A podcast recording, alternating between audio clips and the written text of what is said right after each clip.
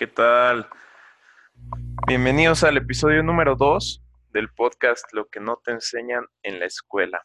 Yo soy Luis Vargas y el tema de hoy va a ser las metas, los objetivos, cómo los hacemos, cómo nos los planteamos, por qué la gente falla en sus objetivos, por qué la gente no tiene ni siquiera idea de qué es lo que quiere. Y eso está súper interesante porque, pues sí, realmente en ningún momento a mí mis papás o en la escuela me enseñaron a, ponerme metas, ¿no? O sea, pero hacerlo bien. Estaba viendo ahora que es enero, ahora que pues la gente con sus metas, sus resoluciones de año nuevo, dicen que más del 80% de las resoluciones de año nuevo ya fallaron, ya valieron para febrero. O sea, ahorita estamos a 17 de enero, eh, hoy que estoy grabando este podcast, y pregúntate cómo van tus metas de año nuevo, ¿no? O sea, si dijiste, ¿sabes qué? Voy a hacer dieta, que esa es una de las top. ¿Cómo va tu dieta? ¿Ya comiste tacos? ¿Ya la rompiste? Van apenas 17 días, no van ni tres semanas en el año. Este, ¿cómo vas con el gym? Dijiste que ibas a ir al gym diario o X veces por semana. Ya hasta se te olvidó que tenías que ir al gym. Entonces, ¿por qué, ¿por qué pasa esto? Y me gustaría empezar y dejarles esta frase de Warren Buffett, uno de los inversionistas más exitosos, más famosos del mundo. Y él dice que un idiota con un plan puede vencer a un genio sin uno.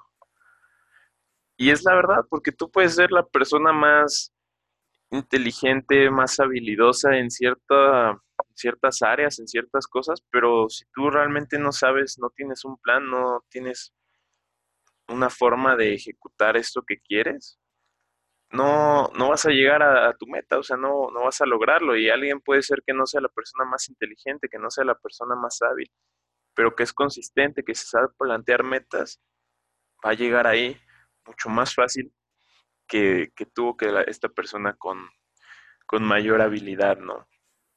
Entonces, quiero decirles primero, eh, pues algo que aprendí yo de, Jim Rohn, que él dice que las metas tienen que ser SMART. SMART, eh, pues en inglés es inteligente, y esas son las siglas de, de cinco atributos que tienen que tener tus metas. Es specific, measurable, attainable, realistic y tiene que haber un time frame eh, adjuntado a, ellos. Y ahorita voy a romper cada una de ellas, vamos a, dividir qué es cada cosa, ¿no? De entrada específica es específico y measurable, que es medible, van un poco de la mano.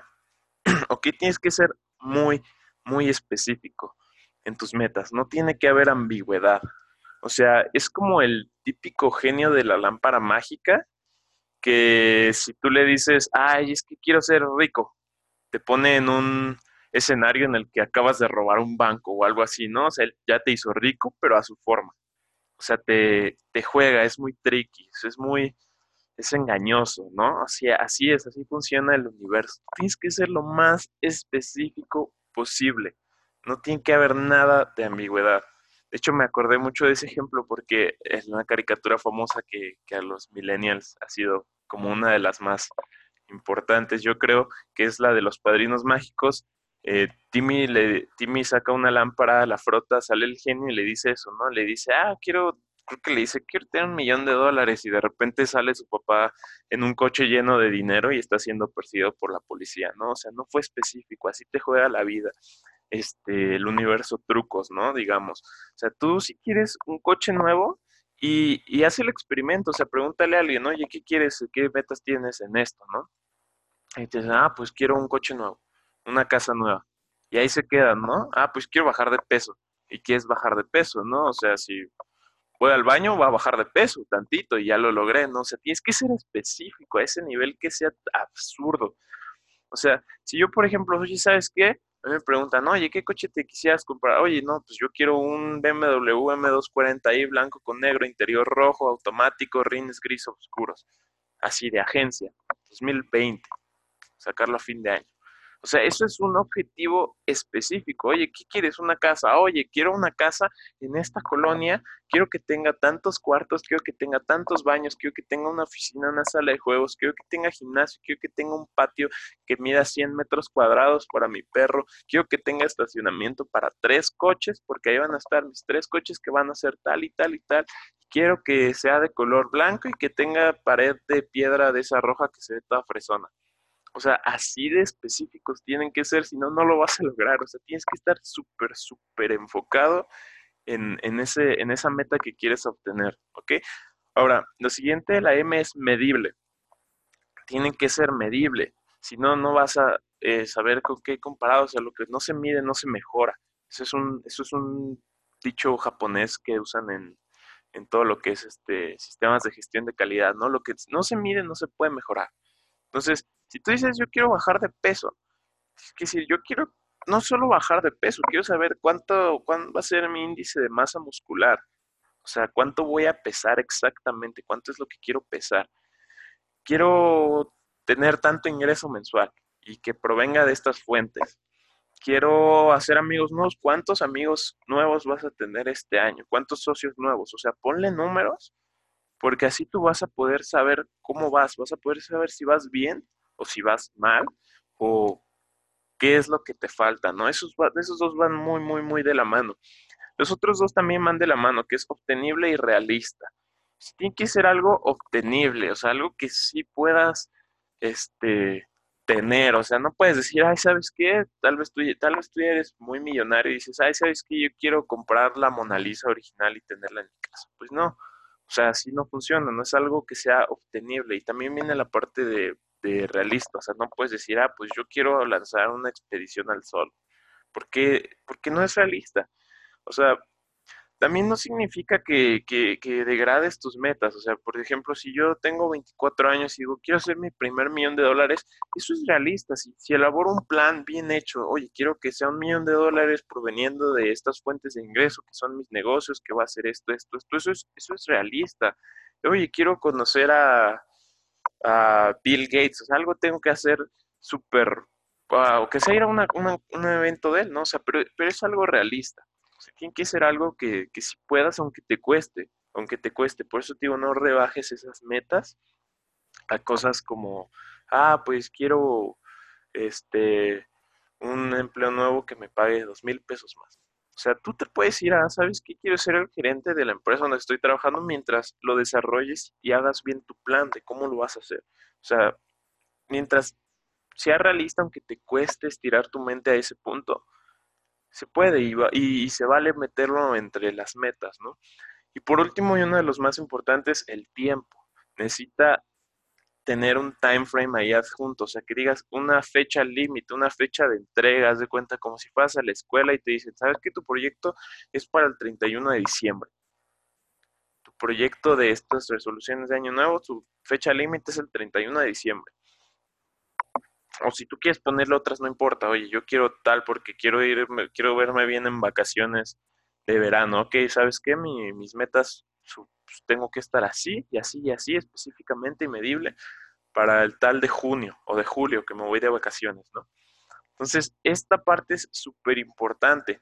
Y ahora, una parte aún, más importante que, que dice Jim Rohn, dice, ok, ya tienes tu macro de tus metas, ahora vamos a trabajar en el micro. ¿Qué es esto? Divide esas metas en, en mini metas. Oye, si tú quieres bajar 20 kilos y tener X índice de masa, de masa muscular, por ejemplo. Ah, vale. ¿Cuál es tu, tu tiempo límite? Ok, son seis meses de aquí a vacaciones. Muy bien. Ahora, ¿cuánto tengo que bajar en el primer mes, en el segundo? Todos sabemos que en el primero es como en el que uno más, más, este, más baja, ¿no? Pierde líquidos, cosas así.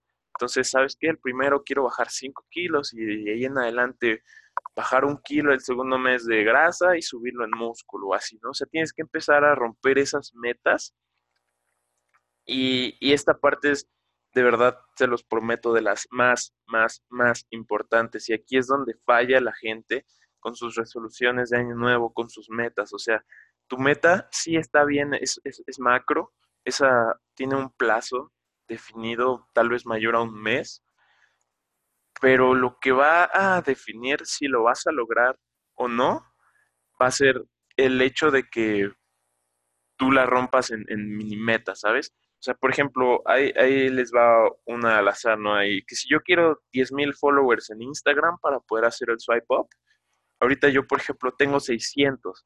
¿Qué quiere decir eso? Que más o menos yo tendría que dividir mi meta en 25 followers al día para acabar el año con, con 10.000 followers, ¿no?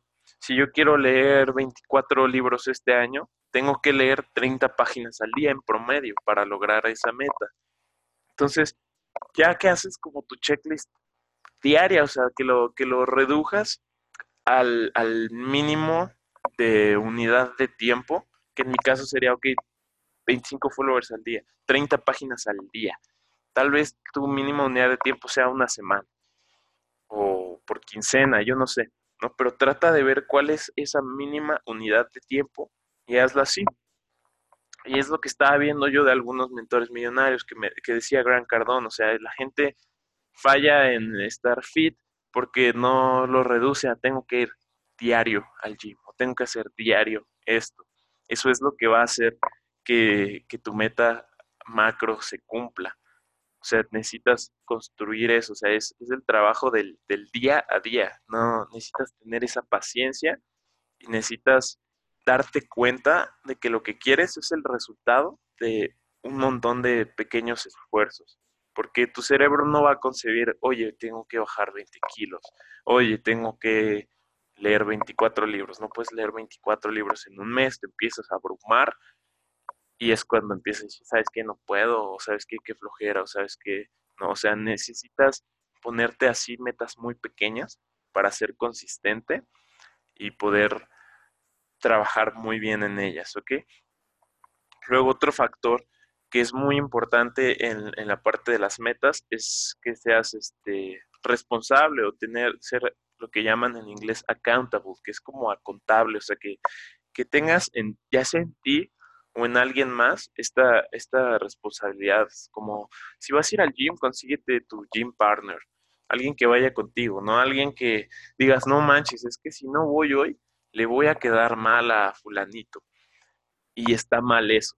O sea, que vaya más allá de ti, eso te ayuda mucho. Yo, por ejemplo, este año me he estado levantando a las 4, cuatro y media de la mañana y con un amigo estoy haciendo eso, le tengo que escribir, tengo que decir, sabes que no, es que no le puedo fallar a Jorge. Y si ha habido días que la verdad he tenido días pesadísimos y digo, sabes que me voy a dormir otra media hora o algo así, pero le vuelvo a escribir, sabes que ya estoy al 100 otra vez, porque no le puedo fallar a él y así él tampoco me puede fallar a mí. Entonces esto va más allá de, yo diciendo, ay, ¿sabes qué? Hoy me da flojera, hoy voy a, hoy voy a posponer mi alarma, hoy la voy a apagar. O sea, no ha pasado, no, no ha pasado, ¿no? Entonces eso de mantenerte contable con otra persona, ya sea tu gym partner, ya sea tu mamá, con alguien que también involucres en el resultado, o sea, si quieres hacer dieta y la quieres hacer con tu pareja, tienen que hacerlo juntos. O si quieres, ah, pues sí, levantarte temprano, hazlo con alguien más que también diga, sabes que yo también quiero agarrar esos buenos hábitos. Entonces, así es como se van formando hábitos que te van a ir llevando a lograr tus metas, ¿sabes? Esto, imagínense si hubiera habido una clase de esto en la escuela. 30 personas ahí, me imagino, y bueno, la verdad es que en mi generación y en mi carrera éramos bien poquitos, éramos como 6 o 7, hasta menos en algunas clases, pero me imagino así como, ah, ¿saben qué? Eh, hoy empezamos este semestre y necesitan ponerse tantas metas. Pónganse tantas metas, este, y de aquí a las vamos a romper por mes, cada parcial va a ser su avance y qué es lo que, qué es lo que han logrado y al final del, del semestre su examen final va a ser que tuvieron que haber logrado esas metas, ¿no? Imagínense qué poderoso hubiera sido eso. O sea, de entrada nos hubiéramos acostumbrado porque hubiera sido un proceso de seis meses de trabajar en metas que te diga el profe, no, esa meta, ¿sabes qué? Está muy corta, tú puedes más, tú ponte una meta más grande, tú eres mejor que esto y trabajar y decirle, profe, sabe que yo, yo estoy fallando en esto, esto, esto, y con tus mismos compañeros, ¿no? O sea, inclusive si lo hacen en equipos, imagínate la responsabilidad que tendrías contigo y con tu equipo, con tu salón, de cumplir esas metas. Eso, eso hubiera estado increíble si, si, si, dieran una clase así de, de metas, ¿no? Ahora, ¿qué más tengo por aquí? Ah, sí, es muy importante todo esto de hacerlas diario porque este tema de, de procrastinar, de posponer, de, ¿sabes qué? No, este, no, hoy no voy a hacer la dieta, voy a comer tacos. Ni pedo. O sea, eso se vuelve un hábito también, también es un hábito, darse por vencido es un hábito, procrastinar es un hábito, posponer son malos hábitos que terminan por afectarte no solo a ti, sino a, a las personas alrededor de ti. O sea, no solo quedas mal contigo. O sea, ¿qué pasa cuando, cuando haya gente que dependa de ti y le digas, oye, ¿sabes qué, hijo, hija? Vamos a ir a Disneyland en diciembre. Y tú se te hace fácil, oye, pues no voy a trabajar en esa meta, lo voy a posponer, ¿sabes qué? Vamos el año que entramos, después vamos otro mes. Y empiezas a, afectar a otras personas, ¿sabes? O sea, ya deja de ser solamente de ti. O sea, se vuelve, es un acto muy, muy egoísta esto de, de, procrastinar y de posponer todas tus, tus metas, las cosas por las que quieres luchar, ¿no? Lo cual, este, pues está muy triste, pero es la realidad, o sea, piensa cuántas veces no has fallado, inclusive me cuento a mí, o sea, no he fallado en, ¿sabes que Yo dije que iba a ir al gym, yo dije que iba a hacer esto, esas también se empiezan a volver hábitos, por eso es importante trabajar diario, diario en tus metas, o sea, tiene que ser algo que, que apuntes diario, o sea, que escribas diario. Yo diario escribo dos veces mis metas macro, y cada día pongo mis objetivos del día. Eso, eso lo aprendí de Gran Cardón. Eso yo diario, o sea, dice, él dice que al final del año la gente promedio habrá escrito sus metas una vez o dos veces en el año, mientras que él las habrá escrito más de 700 veces. Y aparte de eso las dividió en cada día, cada día. Esto es lo que hago. Desde el día anterior planeo el día. Empiezo el día escribiendo, bueno, haciendo desarrollo personal X, pero en el tema de metas empiezo el día escribiendo a mano mis metas. Tiene que ser a mano, no tiene que ser a computadora. Hay un proceso psicológico detrás de escribir tus metas a mano que está muy fuerte. Entonces, diario escribo mi meta, escribo una frase de alguien exitoso que yo siga, que yo admire, que yo quiera emular. Escribo mis objetivos del día y, y, mi día acaba escribiendo otra vez mis metas. Bueno, mi día acaba escribiendo qué es lo que cumplí, qué es lo que logré, eh, mis, mis, mis mis wins of the day, todo lo que yo gané hoy. Y al final otra vez mis metas. Entonces, por ejemplo, ahorita es 17. ¿Cuántas veces, oye, ahorita es 17 de enero, no sé qué día sea que el que escuches esto, pero pregúntate cuántas veces has escrito tus metas y cómo vas con ellas. Porque yo ya escribí mis metas 34 veces este año y las he estado dividiendo. Entonces, ahí les dejo ese, ese tip, esa, esa tarea. Sí, porque les digo, yo quiero que este podcast no solo te abra los ojos, no solo te eduque un poco, sino que te sirva de algo. O sea, si crees que fue valiosa esta información, haz algo al respecto. Tienes que hacerlo hoy. Tienes que, si no, lo que yo diga se va a perder. O sea, lo que uno escucha retiene cerca del 10%, 15%. Pero ¿qué pasa si lo pones en acción? Si lo aplicas, retienes más del 80%. Haz esto un hábito. Tal vez hoy escribe tus metas, vuelve a analizar tus, tus metas de este año, ¿no? O sea, si dijiste, ay, quiero una casa nueva, quiero un empleo nuevo, escribe cuánto va a medir tu casa, cuánto te va a costar, cuántos cuartos va a tener, de qué color va a ser, visualízala y escribe esa meta diario, diario, diario, dos veces al día. Empieza ahorita, escríbelo, póngate a analizar y espero que que esto de verdad te sirva de algo, que lo apliques, porque esto es el tipo de cosas súper valiosas que te van a llevar a ser exitoso y que nadie te enseñó tal vez en la escuela o, o en casa. En lo personal te lo digo, a mí no me lo enseñaron en la escuela, no me lo enseñaron en casa. Este, sí tuve una clase de planeación de proyectos, pero no iba tan específico y yo sé que aquí está muy igual, muy, muy así al aire como lo platico, pero estudia eso, piensa mucho en esto y aplícalo. ¿ok? Entonces, esa que sea la tarea. Si gustan, este, si gustas escribirme y decirme cómo vas, cómo, qué metas te pusiste, cómo las mejoraste, cómo las puliste, todo eso, este, síganme en Instagram, arroba Luis Vargas FDZ de Fernández, arroba Luis Vargas FDZ, y ahí cuéntenme cómo van con, su, con sus nuevas metas, con sus nuevas rutinas, con sus nuevas resoluciones de año. Y estamos en contacto, ¿ok? Muchas gracias. Si les gustó el podcast, compartan, este, síganme, díganme algo, cuéntenme cómo van, si quieren escuchar algún otro tema, eh, tengo varios ya en mente. Si quieren participar, lo que sea, aquí estamos, soy todo oídos y que tengan un excelente día y un excelente año.